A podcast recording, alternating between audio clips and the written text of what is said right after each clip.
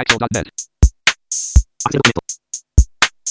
Axel.net.net. こんにちは。アクセシビリティの情報サイトアクセルがお送りする、ポッドキャスト第110回、え2017年2月15日頃配信予定号です。中根です。110度目まして、インフォアクションの植木です。いちごを一パック食べました山本泉です。はい、よろしくお願いしよます。よろしくお願いしま。ますまあ、私はまあ、いちごが好きだと公言していると、あの、いろんなところからいちごをいただけて大変ありがたい話だなと思っております。えっ、と、ということで、えっ、と、2月15日なんですが、2月15日というのはですね、ウィキペディアで調べてみると、なんと、2005年に、2005年2月15日は、カリフォルニア州サンマテオで、YouTube が設立された日なんですって。おーおー。ということで、えー YouTube にまつわる何かしらいい話をお願いします、中根さん。えーっと、アクセルは YouTube で、えーポッドキャストをね、えーいつ頃からでしたかね。まあ、この夏で、えーっと、ポッドキャストとか始めて5年になるんですけれども、3年ぐらい前からですか？多分、YouTube にポッドキャストを上げるようになったんだと思うんですね。で、まあ、その時に、遡って全部、え1回から全部上げて、結構、結構ひどい目にあった気分なんですけど、僕は。お疲れ様でございます。ありがとうございます。まとめて、まとめてあげるとね、あのね、一本一本あげるのは大したことないですけど、まとめてあげると結構なんかね、あの、苦行のようになってくるんですけど、でですね、えーっと、YouTube の、こう、アクセルのチャンネル行くじゃないですか。で、まあ、あの、新しいものから順番に並びますよね、普通。で、そうすると、あの、各回のタイトルと、えーまあ、配信した日と合わせて、えー閲覧数が出ますね。視聴数、視聴数、はい。閲覧数。これ大体ね、まあなんか、少ないと1桁。多いと、えー、さん30とか40とかっていうのがあったりするんですけど、時々、うんもうちょっとあるやつもあるかな。うん。1個だけ飛び抜けてるやつがありましてですね。これちょっと今お手元に端末がないので調べられないんですけど、多分ね、桁が2つぐらい違うんじゃないかっていうのがあってですね。ほう。これは何かっていうと、あのー思ったり思わなかったりラジバンダリっていうタイトルがついてるやつが、だけ視聴数がめちゃめちゃ伸びてるんですね。よし、狙い通りだ。えーっとね、これ、ラジバンダリで検索すると結構上の方に出てくるんですよね、なんかね。うーん。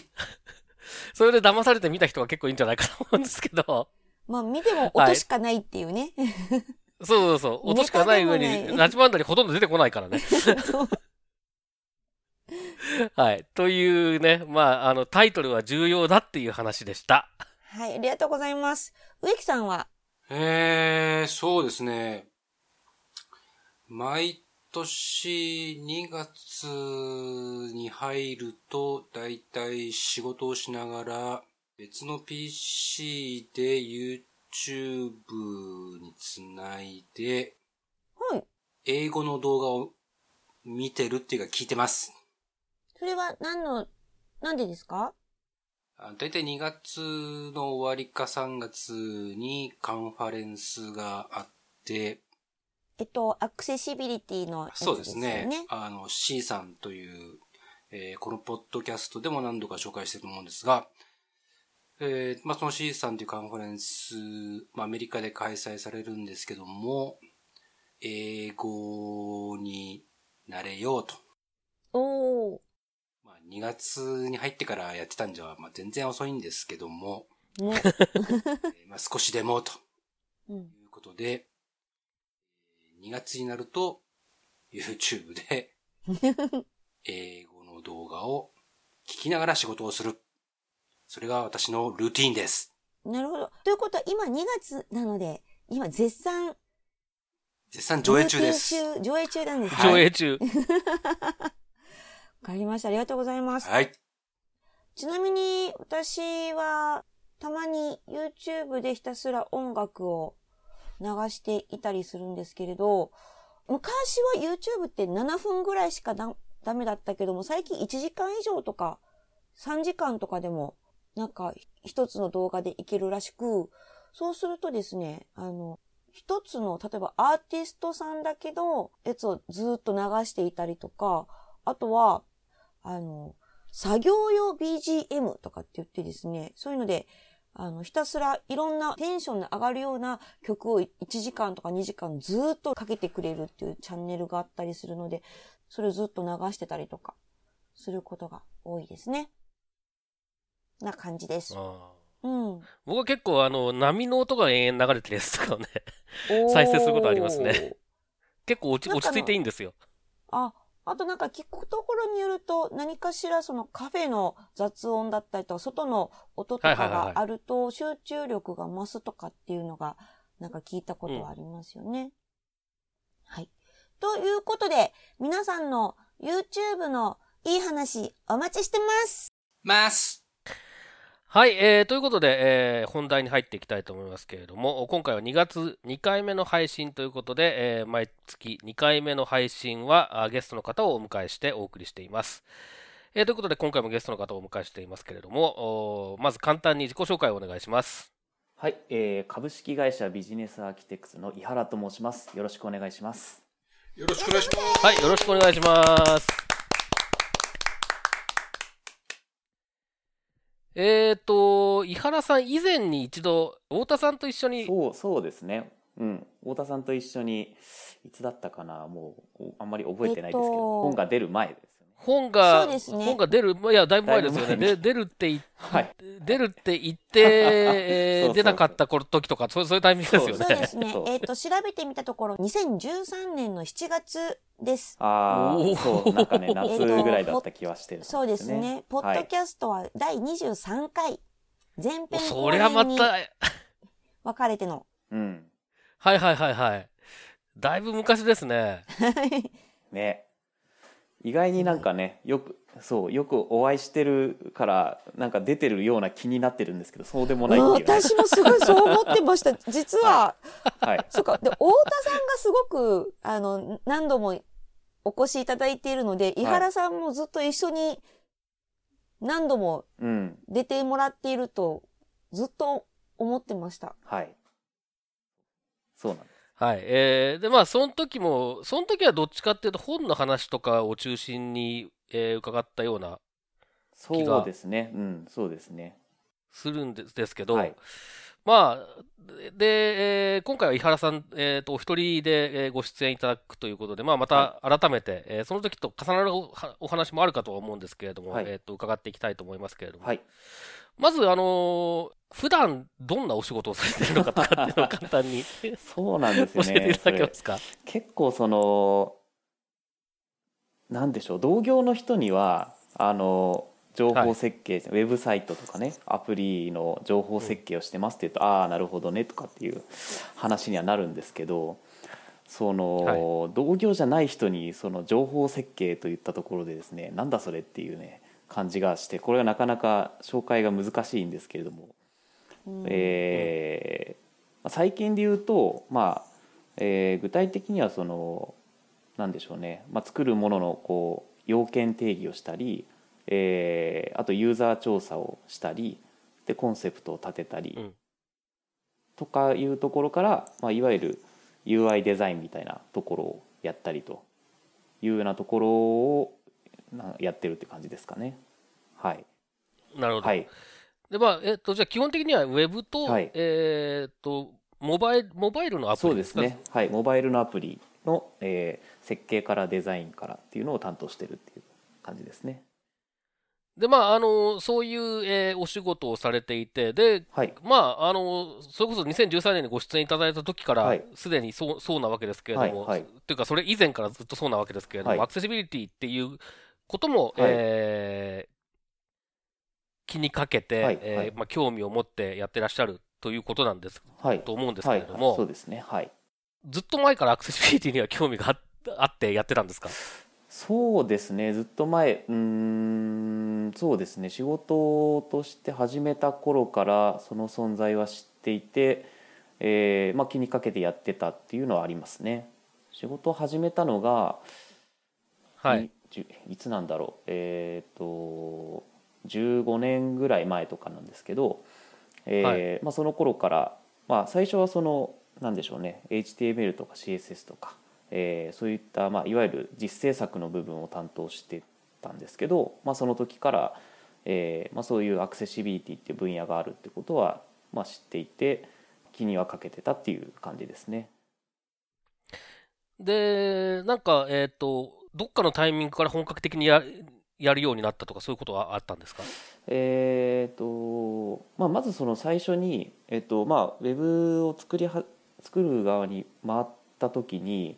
えーまあ、その15年前っていうのはですねいわゆるあのテーブルレイアウト全盛期というかですね見えればいいやっていう作り方をしてた時代で,、で一番最初の最初はなんかそういうものを使って作ったっていうのは、まあ、仕事じゃなくですねやってみたっていうレベルだと、うんそういうとこから入ったんですけどほどなくですねなんかそういうことではないらしいぞみたいなあの CSS ってやつがあるらしいぞみたいなのをですね なんかこう見かけちゃったりとかですね。あとはまあそのはい。協調者で、本の協調者である太田さんがやってる HTML ハトマルクラブっていうサイトがあってですね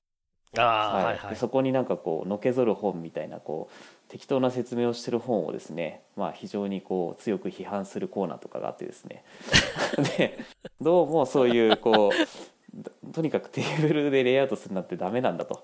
あのちゃんとこうね表現と構造を分離して作るっていうのがまあ真っ当な作り方なんだと、まあ、いうようなものを目にしてから、えーそうですね。そこからなんていうかまあ、そういう作りにすると、まあ、その構造の部分っていうのを別の形に伝えるようできるようになるんだっていうのをまあ読んでそこからですかね。あの、まあ、ちゃんと理解したっていうのはそこからですね。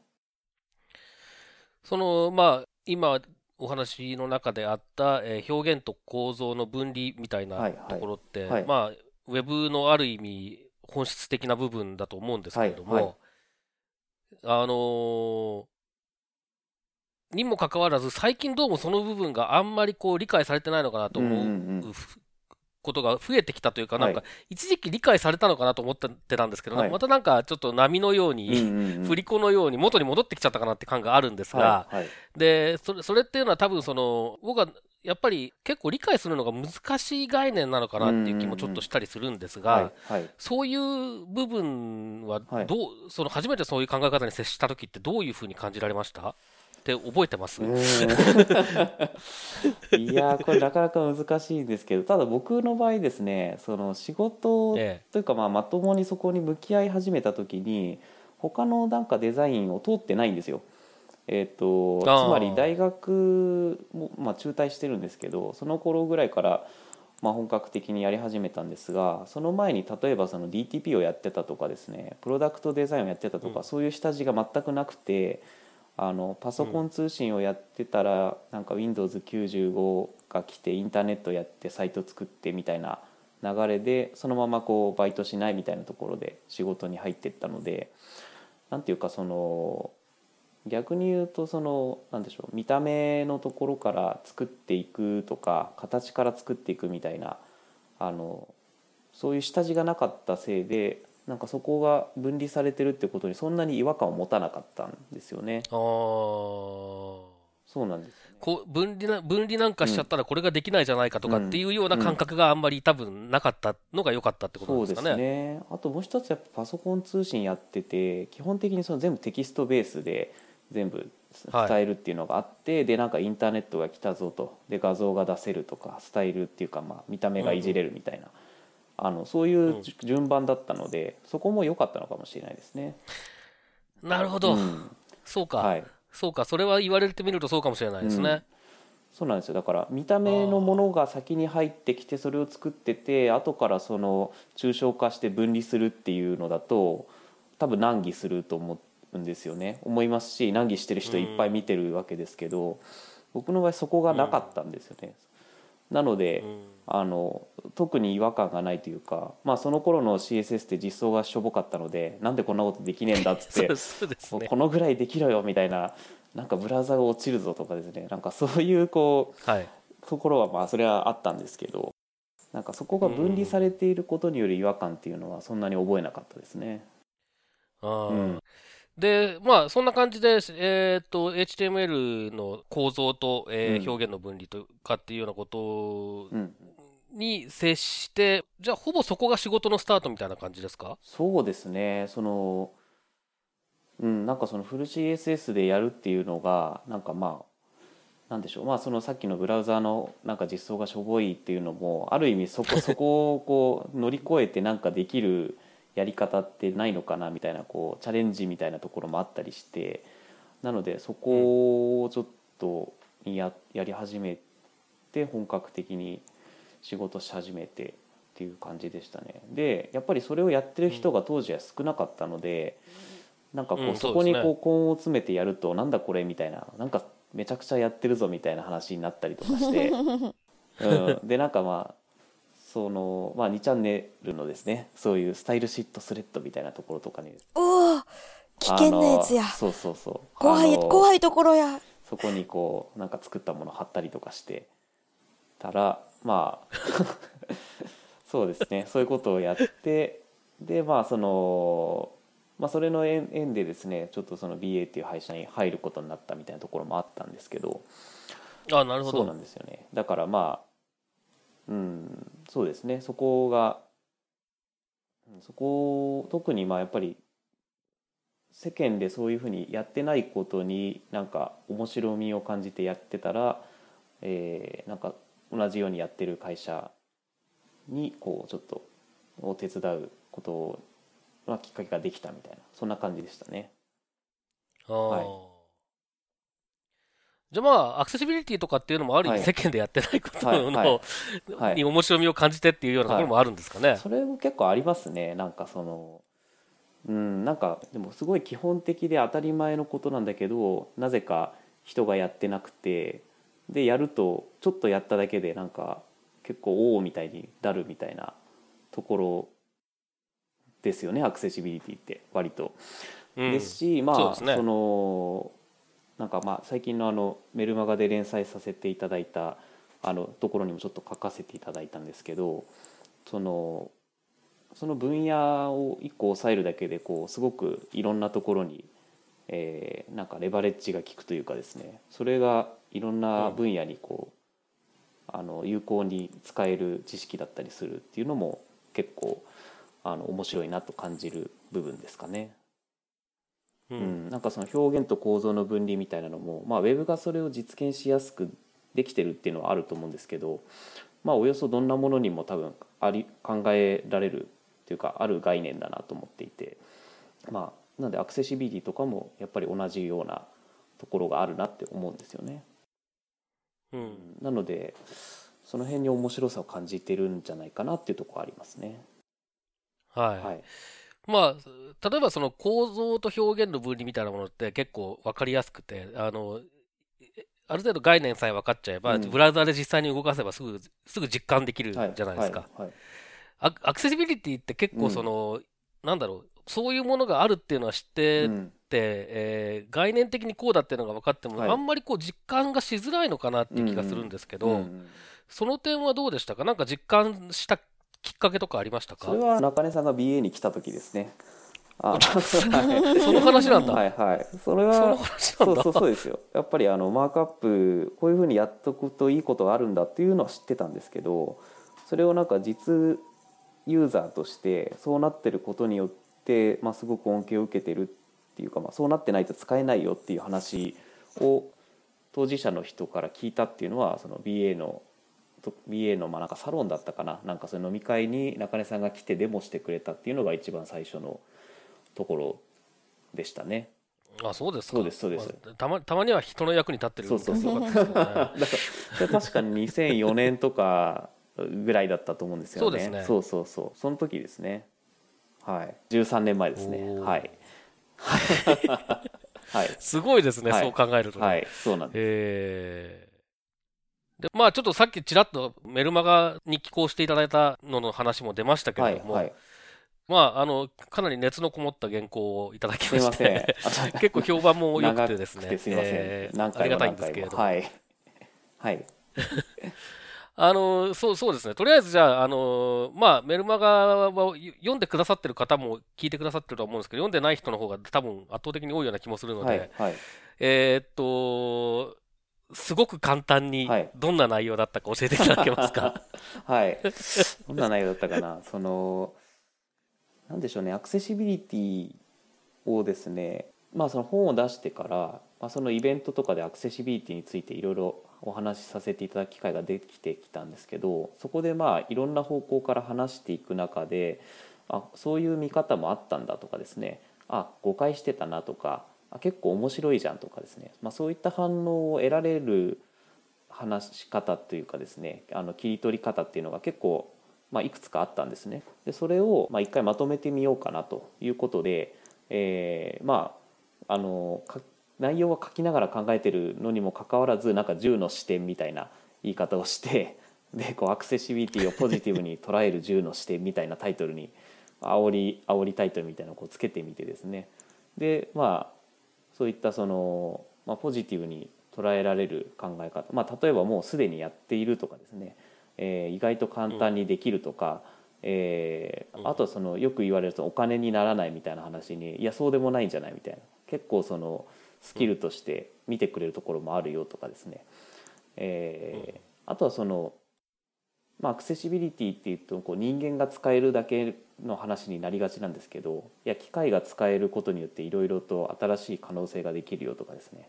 まあそのスクレーピングとアクセシビリティみたいな話とか、まあ、そういったこうなんかまあ見方を変えると結構面白いことがあるんじゃないかみたいなことをちょっと紹介してみる連載をさせていただきました。はい。はい、えーっと、これ、多分、ご自身で思っていたよりも、はい。あの、超、超へ、超大作になったんじゃないかっていう、はい。はい。はい。気がして拝見してたんですけど、はい。書き終えてみてどう、どう思われました？あなんかすっきりしましたね。というかそのなんでしょうね。結構やっぱりイベントで、まあ、本のを紹介する文脈とかですね。あとやっぱりその協調ということで、太田さんと僕とで、まあ、そのストーリーがこう展開するようにするとかですね、まあ、あの会自体のテーマとかいろいろあるわけじゃないですか。なんで、まあ、はいそういう中で言っていたことを一回その文脈を全部外してかつまああの、うん。機構のその依頼の時にあのアクセシビリティに関係していればおよそどんな書き方をしてもいいし何を書いてもいいというこうフリーダムな環,、はい環境をいただいたので。なので あのもう本当にこう何のしがらみもなく自分が思っていることをストレートに書くことができたんですよね。それによって結構その、うん、なんか考えがまとまったというかですね。そのすっきりしたというか、まあ、こういうふうに自分は逆にアクセシビリティっていうのを見てるんだなみたいなことが書きながらあの客観視できたというか。そんな感じはしましたね。はい、まあ、あのーなんですかね、僕なんかは読ませていただいて、まあ、技術的な部分とかはに関して言うと、はい。まあ、あの、まあ、そう、そうだよねっていうことがたくさん、あの、すごく整理されて書かれていて、あの、それ、それはそれでまあ、いいなと思ったんですけど、うんうん。それ以外の、なんていうんですかね、その、えっと、ビジネス的な部分であったりとか、はいはい。そういうものはやっぱりちょっと、あの、現場に、うん。えーの人だからこそという、はい。視点もあったりするなと思って、うんあの、非常に面白く読ませていただあありがとうきましたけございます。どもね。はい、植木さんはいかがでしたか？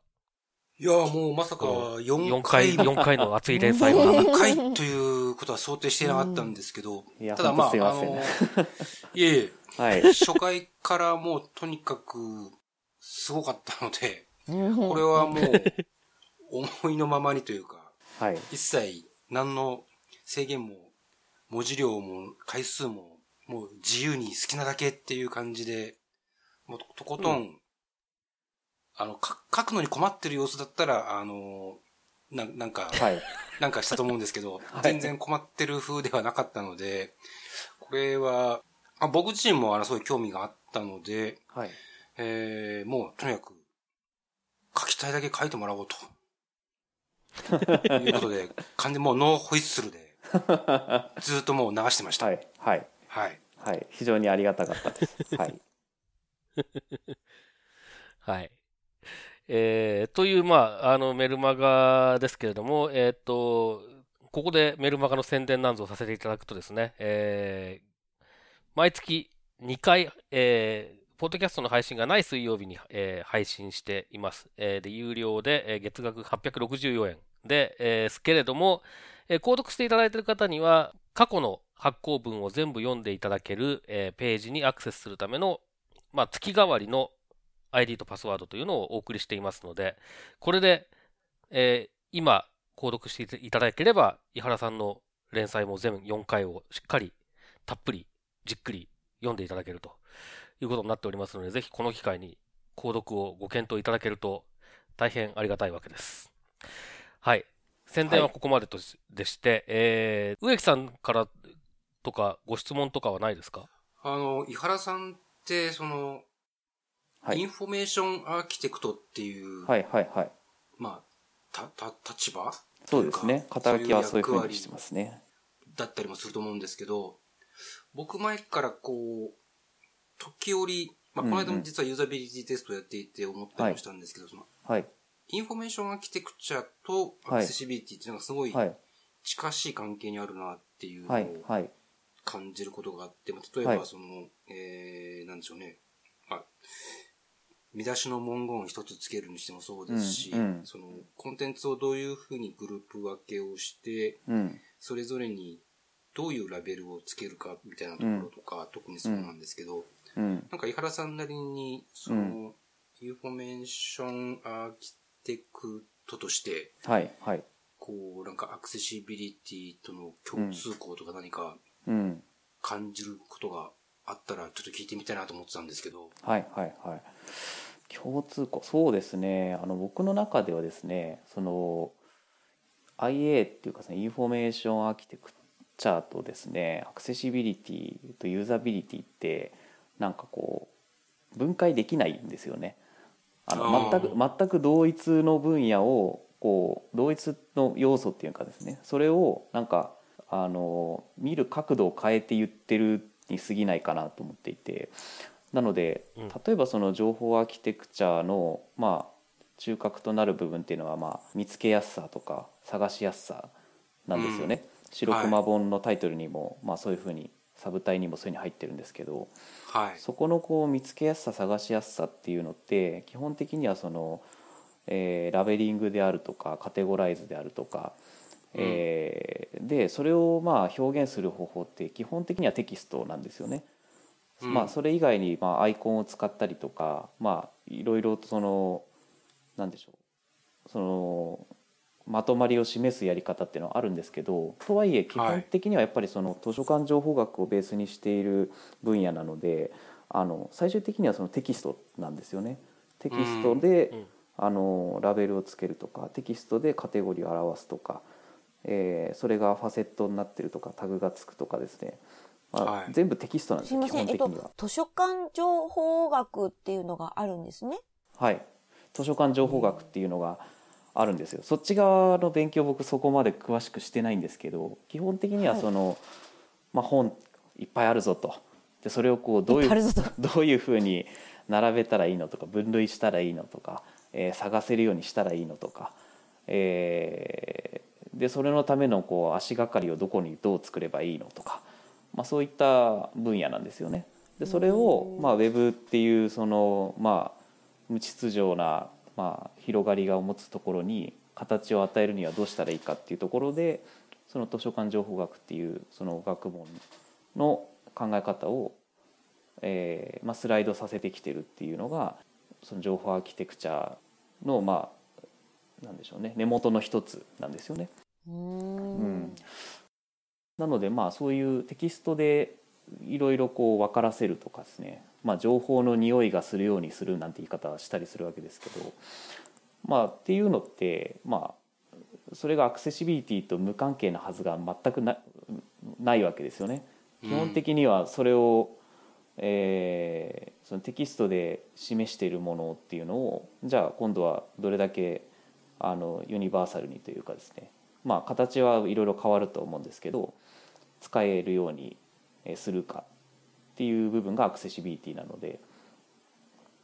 うん、でまあ逆にそのアクセスできるようにするためにそういうアーキテクチャがきちんとしてないとえーたどり着けないよねと、まあ、いうことなんで、まあ、表裏一体、えーなんですよね。IA はやるけどアクセシビリティはやらないぜとかですねアクセシビリティはやるけど IA は関係ないぜとか、まあ、ありえないんですよねそう考えると。うーん。あの、IA やってる方たちの間で、はいアクセシビリティってどんなはい、感じなんですかね？なんでそこを表裏一体だというふうに僕は思っているんですけどでそういうふうに考えてる人もいるんですけれどもそこをなんかこう実際のそのウェブの形というかですねまあウェブデザインのところにこう収めようとするときにそのアクセシビリティの考え方をこう保ったままその最終形まで持っていこうとできる人とそうでない人っていうのにまあ、分かれる感じはやっぱありますね。うーん、なるほど。うん、そこにこう最後までたどり着くにはそのフロントエンドの知識がないとできないんですよね。うーん。なんで途中でさっきも言ったようなそのテーブルレイアウトじゃないですけどあの一回そのフォトショップのカンプとかになっちゃってでその後ですね実装者が実装するとそういうなんかステップを踏む時に、まあ、ちゃんとこう、まあ、その IA の人の考えてることとか実現したいこととかがですねそのアクセシビリティの方向の話も伴ってちゃんと伝わってないと途中がなんかこうブラックボックスになっちゃうんですよね。なの。なのでまあなんかこう設計としてはあはの設計してる人としてはその全方位に分かるようになるべく設計してる、まあ、全方位に分かるっていうかその、まあ、た特定のターゲットにちゃんと伝わりつつ、まあ、いろんな状況でも伝わるようにというふうに設計したとしてもそこがこうちゃんとマークアップだったり、えードムっていうところに落ちてないとそれは片手落ちになっちゃうんですよね。はい。なのでそれが非常にこう難しいというか、うんまあ、逆にそのウェブの仕事をしてるんだったらその最終形の知識を前提にした上でやってで IA をやるっていうのがまあ真っ当な姿かなと思うんですけどうん。そこはちょっと結構難しいというか。ああ、そうなんですね。まあ、特に、まあ、日本においてはって話だと思うんですけどいわゆるその、うんプロジェクトマネジメントをする人が、まあ、お客さんに最初に会ったり結構会うっていうところから設計に手を出してってみたいなパターンがよくあるんですよね。はい。でそういう人は、あのうん自分が、えー実制作をできるあのスキルセットをそんなに持ってなかったりする場合があるんですよね。うん。でそうすると、まあ、そこにこう分断が起きやすい状況ができてしまうっていうのは、まあ、どうしてもあるんだと思うんですよね。はい。うん。なのでまあ、えー実装とか、まあ、あるいはその実装とデザイン情報や両方やるよみたいな人が、えーだんだんこう設計に手を伸ばしていったりとかコンセプト作りに手を伸ばしていったりっていう場合は結構、えー守られやすいと思うんですけどそうでない場合は結構そのチームが一丸となってその方向を見てないとなくなってしまいがちっていうのがこうアクセシビリティなんじゃないかなっていうふうには思いますね。はい。うんなるほど。はい、うん。はい、まあでもその、そう、そうだな、確かにねそう。なんですよだからなんか、うんあの、僕は発注側でも受注側でもあったことがあるんですけど、はい発注側の意識に影響される部分っていうのもやっぱり結構大きいですか？発注側の意識、つまり、発注側がうん。全くアクセシビリティを意識してないか、してても、うん。えー技術的なことはよくわかんないけど、とりあえずやっといてなのか、えー技術的なことをちょっと知ってる、中途半端に知ってるなのか、まあいろいろレベル感があると思うんですけど、うん。そう、うん、と自分に発注された場合においては相手がどうであろうとあんまり関係ないですけど、うんうんうん。まあ、つまり、りそれはその、うんまあ、コンセプトをきちんと反映した IA をしてそれがなるべくいろんな状況でも使えるようにしようっていうふうに進めるのでそれはあの、相手の要望があればよりそこをこう明示してとか、えーまあ、相手が要望してるので、要望にこういうふうに応えてるっていう説明をちゃんとしたりとかっっていうようなことで進めていくのはあるんですけどなのでそれはその発注側のオーダーによらずっていうところですけど世間一般としてはやっぱり強くその辺を言われたらやるし言われなかったらスルーするっていうのはどうしてもやっぱりそうなりますよね。どうしてもあるんだと思うんですよね。はい、誰もそこに目を向けなくてもあの出来上がって世に出すことはできてしまうので、うん。はいはいはいはい、で逆にそのアクセシビリティは、えー余分なコストだと考える人たちも多分発注側にはそこそこいるような気がしはいて。いて、はいはいそういう人たちがはい。そんなことはやらなくていいって強く言ってくるケースとかってのはないですか？うーん。まあこれは多分僕があのあんの会社が比較的その分野に対していろいろ言ってる人がいそうって思われてる会社なので あんまりないんですよねそのケースは。やらなくていいよっていうのは。うん、なんかど何も言わないっていうケースはありますけどそこをなんか強くうんやらないでくれっていうふうに言ってくるっていうケースもまたそんなにないっていうところですかねというのはまあ僕らの場合そのアクセシビリティをまあなんかそのいわゆるウェブアプリケーションとかですねそういった場合はちょっと別ですけど普通にサイトを作るときにあのまあいわゆるガイドラインにおけるシングル A 基準とかですねそのあたりは特に何も言わずにやるんですよね。なのでそこで追加料金みたいなことは別にしないのでまあだから逆にあんまり気にされないというかですね。まあそういうことなんじゃないかなっていう。うん。見積もりにそれがなんかプラスで載ってたらなんだこれって話になると思うんですけど。うん。ああ、うん。そうかプラスで載せる会社がそこそこあるんでしょうね世の中的には多う分ん。まあ、そうなんだと思いますけどね。うん多分圧倒的多数じゃないですかね。確かにね。うん、ううんん。でなんでプラスで乗るかっていうとやっぱりそこをできる人っていうのを別途アサインしなきゃいけないとか、まあ、そこに詳しい人のそのをちょっと連れてきて見てもらうとかしなきゃいけないとか、まあ、そういったことが、まあ、通常のルートには乗ってこないが、まあ、その時だけやらなきゃいけないっていうことだとプラスにしちゃうっていうことなんだと思うんですよね。ううん。うん。ん、だからそこはもういつもやってることだったら別にね、うん。プラスにしなくていいわけですもんそねう。だからそこはもうその品質に対する戦略の違いなんだと思うんですよね。あなるのそういうのが標準なんですっていう会社もあれば、えーまあ見た目上安く見せるというかですね。あの、はいはいはいはい。そのために、えーまあ変な言い方をするとそこに対しての知見があんまりない人、まあ、アシスタントレベルの人がそのそこに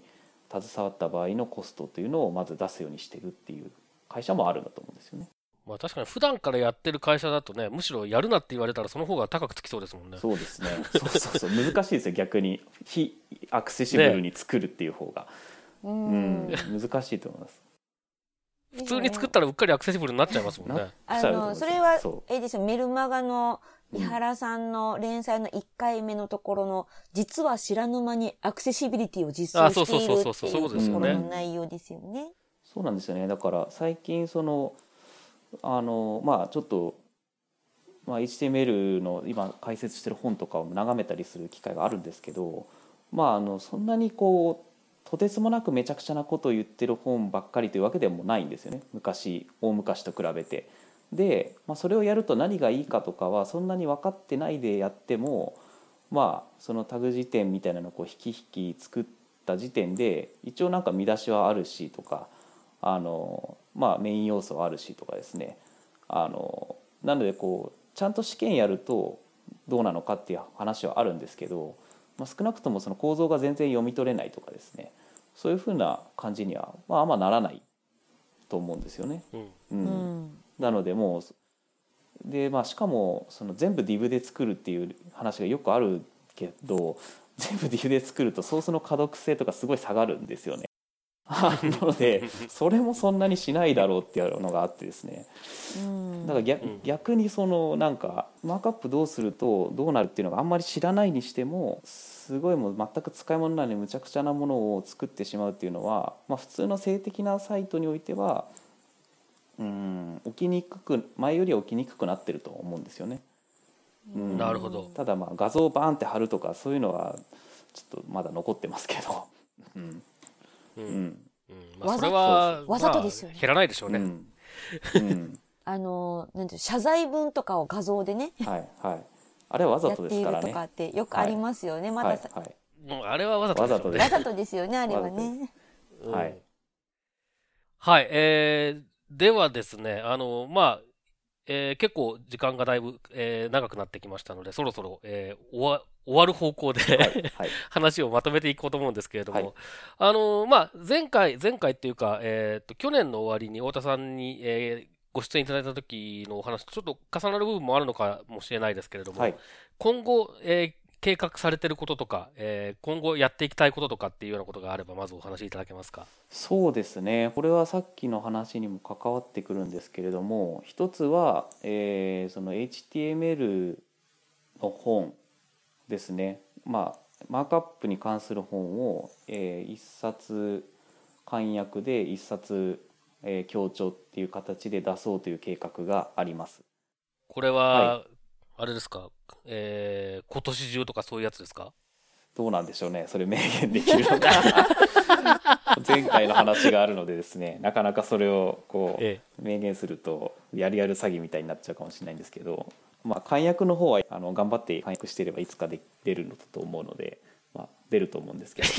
そうですね。はいはい。まあその結構その、簡約とい言いながらも、井原さんがかなりはいこだわってらっしゃるという話もちらっと耳にしてますが、はい。はい。その辺はこう太田さんに結構こうね止められたりしてますけど 止めるっていうか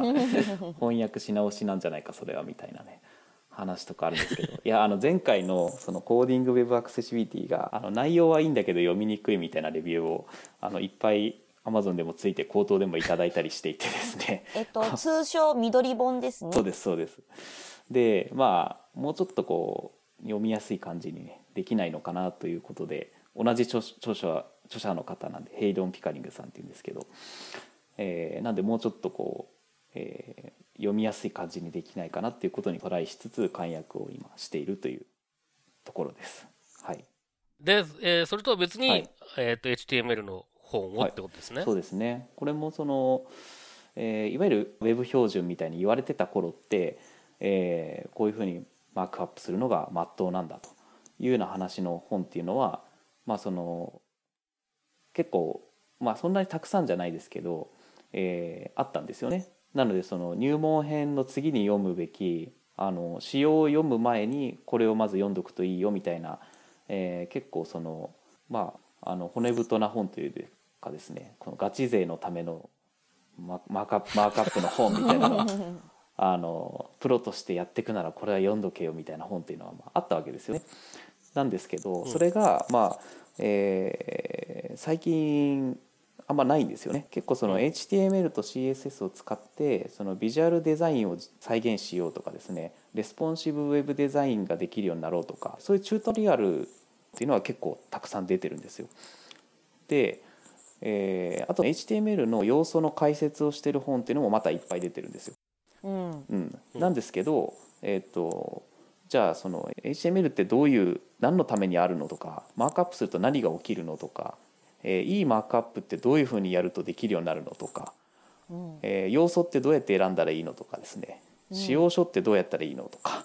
うん。えーなんかそういう話を書いてある本があんまりないんですよね。うんでそれはもしかしたら需要があんまりないのかもしれないんですけど、えーまあ、一冊ぐらいそういう本があってもいいじゃないかということで、めっちゃ読みたいではいす。はいあの昔で言うと、神崎さんのユニバーサル本みたいなそうそうそうそう感じですかね。そうですそうですであれもう神崎先生2001年なんですよあれ出てるのです。あ、そうか。もうそんなに経つのか。そうか。そうそうそうですね。あそうですなんであれに、えーあれをこう正当に受け継いだ本というかですねまあそういった本がやっぱり手に入りにくいっていう状況だとあんま良くないのかなと思ってですねそれをちょっと一つ書こうじゃないかっていうことをその、まあ、HTML の、えー仕様を翻訳されているあのモンドさんっていう方と、えーまあ、太田さんとモンドさんはいえーで他にもこう何名か共著者の方にお声掛けをして、えー一丁出そうじゃないかというような話になっております。うん。うわーすごい楽しみすぎます。はいまあ、個人的にはあのデザイニングウェブアクセシビリティを読んで、はいえーこう、なんていうんですかね、えー特進した人たちが、はい。じゃあ実装するときにどうすればいいんだっていうはいはい。の時にはい。おすすめできる本っはい。ていうのがはい。なんだろうっていうのをずっと思ってるところなので、はいはい。そういう本になるのかなという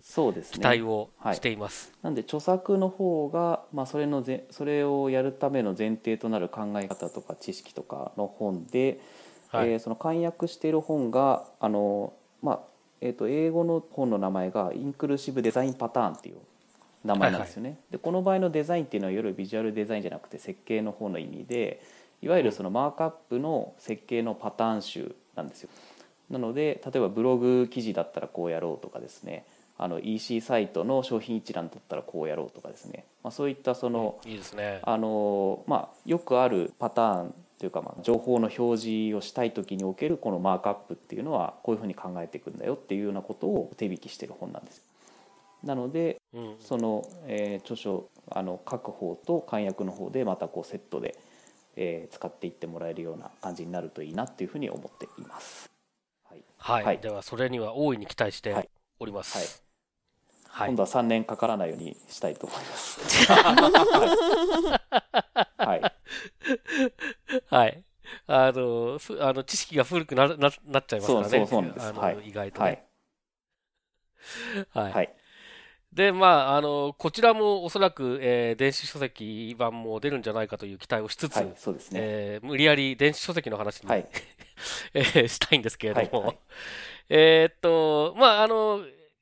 デザイニングウェブアクセシビリティのね、電子書書籍というのが、はいえー12月に、えー出て、まあ、その後、太田さんにご出演いただいたわけですけはいれども、、はい、まあ、この絡みで今度、えーイベントを開催しようということを最後にご紹介したいとはい、そうふうに。思います。はい、はい。で、えーっと、一応、まあ、アクセルは今回共催という形なんですけれども、はい実際には、まあ、あの、賑やかしみたいなもので、あ実際は、あの、えーっと、技術評論者の、はい、はい、えーフォンさんと、はいそれから、えー太田さん、井原さんに、はい。えーっと、が主な、はい。えー登壇者として、はい、はい、えー登場の予定なんですけど、これ、あ、えっ、と、まず、基本情報は、3月8日水曜日に、にえー都内で、えー開催、えー19時からはい、21時半かな、そうですね。っていう開催で、えーと今回はアクセルか関連ですけども、えー無料です。はい、が、えー実はもう、えー、とこの収録をしている時点で、はいえー定員を超えてしまってるんですけれども、はいあのキャンセル待ちとかもありますのでね、はいえー興味がある方はぜひ、えー、と申し込んででキャンセル待ちにかけていただきたい。で無料イベントなんで結構ね、キャンセル出ると思うんですよ、ね。出るんですよ結構出ると思うんですよね、キャンセル。当日キャンセルとか結構バタバタ出ると思うので。雨が降ると急に来なくなるんですよね。そう。そうそう。そうですね。はい。なので、あの、興味がある方はね、だ、ダメ元でも、あの、申し込んでいただければいいなと思うんですけど、はいでまあ、その内容は先ほど申し上げたように、その、えー実際の、えっ、と、し出版側のお話、それから、えっ、と、井原さん、大手さんからのお話ということが、うんち中心なんですけれども、はいまあ、井原さんのところはどんな内容になりそうですか？僕のところはですね、そのまあ電子書籍を実際にこうウェブ制作者がこう作ってみたっていうところで、えーまあ、どういうところに苦労したとかどういう工夫があったとかですね今後こういうふうにやったらいいんじゃないかみたいなですねあの、まあ、その書籍を作る中で通じて得られた、えーノウハウみたいなところをこうちょっとお伝えできればなというふうに思っています。うん。なるほど。はいじゃあまあ、あのー結構具体的にいろいろ、えーどんな工夫をしたかとかっていうそうですねことが、えー伺えると。はいうような感じですかね。じゃあ、実際に今後で、自分で電子書籍を作ってみたいとか、出電子出版をしてみたいみたいな人で、はい。まあ、もともとウェブのことをやってる人たちにとっては、はい。かなり、はい。えー参考にできるような内容になりそうですね。そうですね。あのイベントのタイトルもその、まあ、ウェブの人がこう電子出版の、えー世界に乗り込むのが今がチャンスなんじゃないかみたいなこうタイトルなんですけれどももともとその電子書籍自体がね、あの HTML と CSS でできてるよっていう話なのでもうあの技術的にはもう全然できるんだよと。っていうようなところから、まあ、じゃあできると言っても実際それ仕事になるのかですかとかですかね。あとはそのまあその全く同じってわけじゃないんでしょっていうところをこうどう乗り越えるのかとかですね。まあそういった話がうん。あって、まあ、特にあとそのアクセシビリティっていう観点でまあそのなんでしょうウェブの人が頑張るとその本が読める人がすごく増えるっていうことをですね、まあ、力強く言っていきたいなというふうに考えている次第です。はい。はい。で、まあ、あのー時間が余れば僕もちょっと、えっ、と、視覚障害者のはい。書籍アクセスってことについて、はい。しょちょろっと紹介するはい。ことになってますので、はい。はい。はい。それ、そこはあんまり、えっ、と、どうでもいいんですけれども、あの、その前の、えーセッション2つはかなり面白いと思いますので、皆さんぜひいらしてくださ。はいいお待ちしております。はい。ということで、えー今回は、あー BA の、えー井原力也さんにゲストでご出演いただきました。どうもありがとうございました。はいありがとうございました。ありがとうございました。ということで、本日のポッドキャストは以上です。はい、どうもありがとうございます。また次回です。またねだー。ねさようなら。このポッドキャストへの皆さんからのご意見、ご感想を Twitter、Facebook、サイト上のコメント欄、そしてメールで受け付けています。メールアドレスは feedback.axel.net feedback.axel.net です。なお、いただいたコメントなどをポッドキャストの中でご紹介する場合があります。それではまた次回。はい。はいでは、それには大いに期待してはいおります。今度は3年かからないようにしたいと思います。はい。はい。あの、ふあの知識が古くなななっちゃいますからね。そうそうそうなんです意外とね。はい